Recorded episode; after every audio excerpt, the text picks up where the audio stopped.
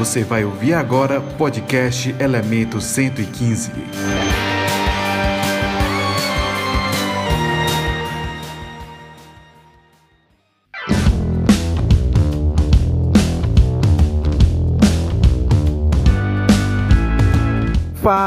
Fala galera, sejam muito bem-vindos a mais um episódio do podcast Elemento 115, apresentado por mim, Harry.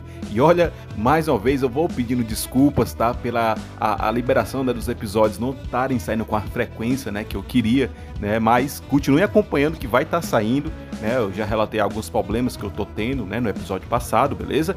Então fica tranquilo aí, tá, que o um podcast não acabou ainda não, beleza? E hoje nós vamos comentar um caso bem interessante Tá? Ele aconteceu em Carazinho, no Rio Grande do Sul, no dia 26 de julho de 1965. E nesse caso, né, o, o nosso protagonista, o senhor Adilon, ele teve alguns efeitos fisiológicos né, durante esse contato que ele teve com essa experiência, beleza? Então é isso, fiquem de boas que o episódio vai começar agora.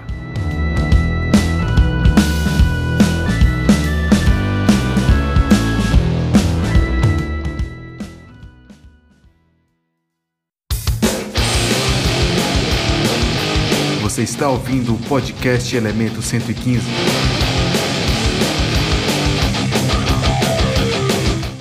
As informações citadas nesse episódio foram retiradas do portal Fenômeno e relatadas pelo ufólogo Jackson Luiz Camargo.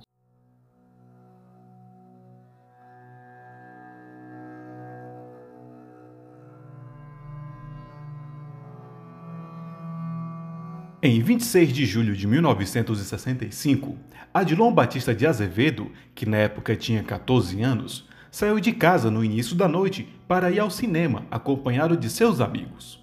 Adilon morava na periferia e teria ido a pé até o centro da cidade.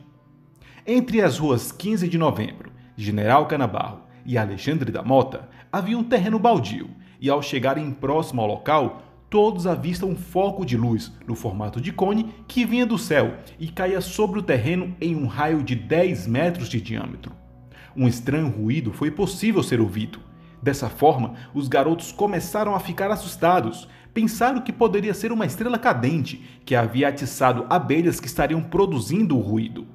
Assustados com a possibilidade de ser um possível enxame de abelhas, os garotos correm do local Apenas Adilon permaneceu e de imediato viu um objeto discoidal com 5 metros de comprimento por 1,5 de altura. E o objeto ficava ali, sem tocar o solo, pairando aproximadamente um metro do chão. Poucos minutos depois, surgiu um novo objeto, que da mesma forma desceu perto do primeiro. Eles eram idênticos em sua forma, porém o segundo objeto era um pouco menor, tendo ali entre 2 ou 3 metros. Dois pequenos seres foram avistados por Adilon. Cada um media aproximadamente 1,50m de altura. Esses teriam saído do objeto maior e começaram a rondar em volta do aparelho. Aldilon percebeu que os seres se comunicavam entre si, pois era possível perceber que ambos gesticulavam e conversavam entre si em um idioma desconhecido. Em um certo momento, as criaturas ficam de costas para a posição onde Adilon estava. Foi a brecha que o garoto viu para chegar mais próximo e observar melhor, ficando agachado atrás das paredes de cimento de um poço. Segundo Adilon, os tripulantes do objeto usavam roupa escura e capacete luminoso. Saindo do capacete, descia uma faixa mais escura, saindo da parte da frente, na altura do nariz, seguindo até o peito. Depois de alguns minutos de observação, o garoto viu mais outros três seres que saíram do objeto menor e indo em direção dos outros dois tripulantes que saíram do objeto maior. Um dos elementos do segundo grupo segurava um objeto luminoso e andava de um lado para o outro. Pouco depois, os dois seres do primeiro grupo deram três voltas em torno de sua nave e entraram nela. O aparelho decolou verticalmente, produzindo o ruído e desaparecendo em seguida. Os três tripulantes do outro objeto continuaram conversando por mais alguns minutos. Depois entraram no objeto, que decolou e voou rapidamente, perdendo-se no horizonte. Depois do evento, Adilon seguiu para o cinema, ao encontro de seus amigos. Alguns minutos depois, o garoto começa a sentir fortes dores de cabeça. O mesmo segue até uma farmácia e compra um comprimido de Fontol, que não surge efeito. No dia seguinte, Adilon conta toda a história para o seu pai, o Sr. Gormecindo Batista Azevedo. Impressionado com a história, levou ao médico. Esse lhe receitou calmantes e sedativos que também não funcionaram. Sua dor de cabeça continuou por mais cinco dias, cessando repentinamente após isso.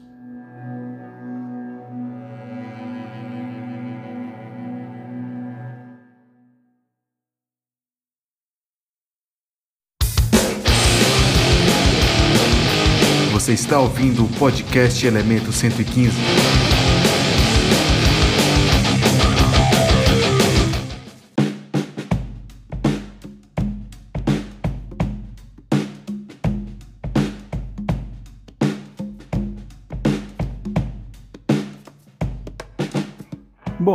Antes de começar a falar sobre o caso, eu só quero deixar aqui um aviso, tá? Que se caso você conhecer alguém, né, um parente, um amigo ou até mesmo você que já teve algum tipo de experiência ufológica, fala comigo lá no direct lá do Instagram do podcast Elemento 115, que eu quero fazer um especial de relatos, né, um episódio, um episódio especial de relatos bem bacana, tá? Assim a ideia tá massa, OK? Então se você tem interesse em participar, manda o direct lá, beleza? Então vamos comentar aqui um pouco, né, sobre o caso bem, bem curioso, o Varginha versão beta. é porque como eu falei, né, no começo temos aí um grupo de amigos, temos um terreno baldio e temos uma experiência extraterrena, né? então tá lá o Odilon, né, ele mora na periferia e com os amigos ele desce para a cidade para poder visitar né, um cinema.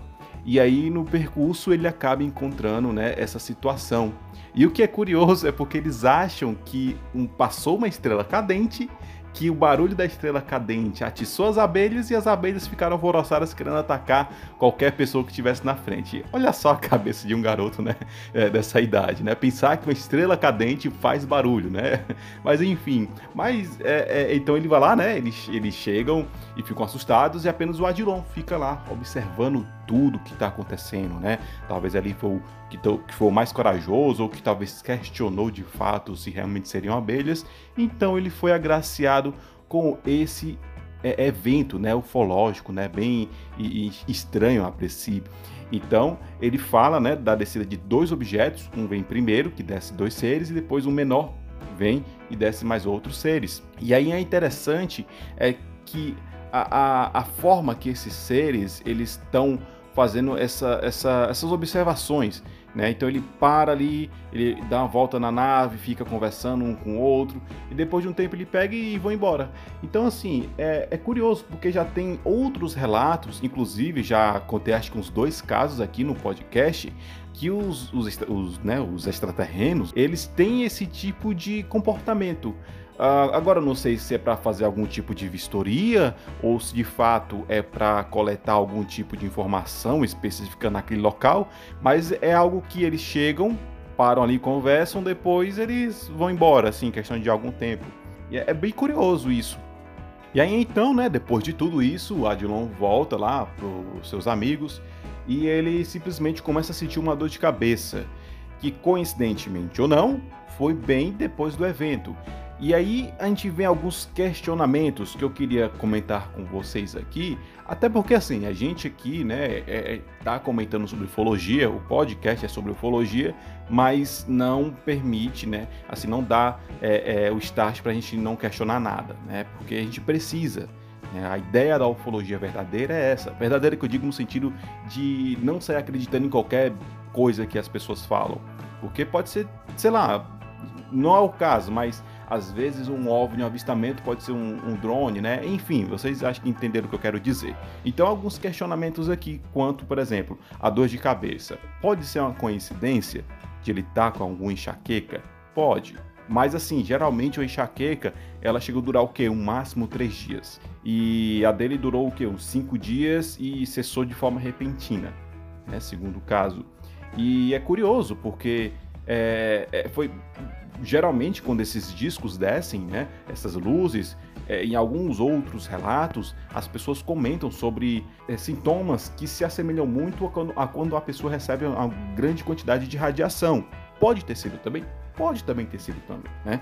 Uh, ele ter recebido uma, ali tá, só de estar próximo, né? Ali talvez a, a nave emitia é, radiação, sei lá como é que eles funcionam, o objeto voador deles lá, e aí é, fez com que ele ficasse com dor de cabeça. Como eu falei também, pode ser também uma enxaqueca que, que coincidentemente, ou então ele só se assustou né, com tudo aquilo ali e acabou dando a dor de cabeça. Enfim. Outra coisa que também alguns mais céticos podem comentar é quanto à idade do garoto, né? E quanto o, o, qual seria o nível, né, de grau de cultura ufológica que ele teria. Então vamos lá, um garoto de 14 anos, né, nessa fase dessa idade, geralmente tem gente que gosta ali de contar umas historinhas. Mas assim, a gente tem que entender algumas coisas que a gente vê aí, né? Analisa o caso. Primeiro é o gap de tempo que o Adilon ele fica longe dos amigos. Então, eu vou supor que depois que ele se encontra com os amigos, ele conta a história toda o que aconteceu. Se fosse só aí, tudo bem. Talvez ele quisesse assustar os amigos, para os amigos ficarem impressionados. Mas ele conta para o pai dele também. Então, assim, é, se fosse só por isso, já teria morrido ali a brincadeira, entendeu? Não faria sentido ele ter contado a história para o pai também. Então já é outra coisa que, sabe, eu fico assim, meu, meu, meu dando crédito pro que ele fala. Porque é, como eu falei, fosse uma brincadeira, ele só contava ali, ficava entre os amigos e ponto. Mas ele meio que vai lá e, e, e estende a conversa, né? Inclusive, acho que até para a pesquisa, né? Que, já que de fato foi feita uma pesquisa sobre esse caso, então ele contou a mesma história. Eu não sei se eles ainda são vivos, né? Os, os que hoje devem ser homens, né? Já, né? Senhores. Então seria bem, bem curioso, né? Entender melhor o que de fato aconteceu ali. Então são esses detalhes pequenos assim que a gente pegando nas, né, das entranhas né, de cada relato, que às vezes não faz sentido ser mentira. Se é que vocês me entendem. Né? Às vezes, um exemplo de um caso onde é, é contado toda uma, uma história e tudo mais, mas no final das contas, quem relata é algum tipo de órgão do governo. Pô, um órgão do governo, né? Geralmente são instituições sérias, então não faria o menor sentido, né? Então a gente vê aí, recentemente, a gente vê aí vídeos e, e Pentágono confirmando que de fato são reais. Putz, Pentágono, né? Agora sim, é um objeto, são objetos, né? De fato são é, é, desconhecidos, como né, não são exatamente, pode ser é, é, extraterreno, como também pode ser algum tipo de nave espião ou drone espião, né? Enfim, então é isso. Na minha opinião, o caso ele sim, para mim, demonstra é, situações onde de fato há um tipo de veracidade, porém fica o questionamento de vocês, beleza? E é isso.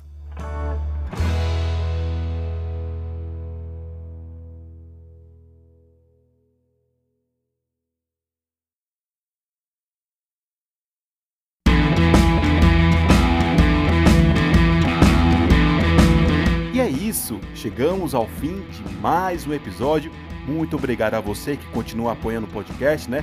Dando essa curtida legal, beleza? E lembrando novamente, se caso você tenha interesse em participar do especial de relatos, manda o direct lá no Instagram, tá? Do podcast Elemento 115. E se você não segue, segue lá, viu? Aproveita também, beleza?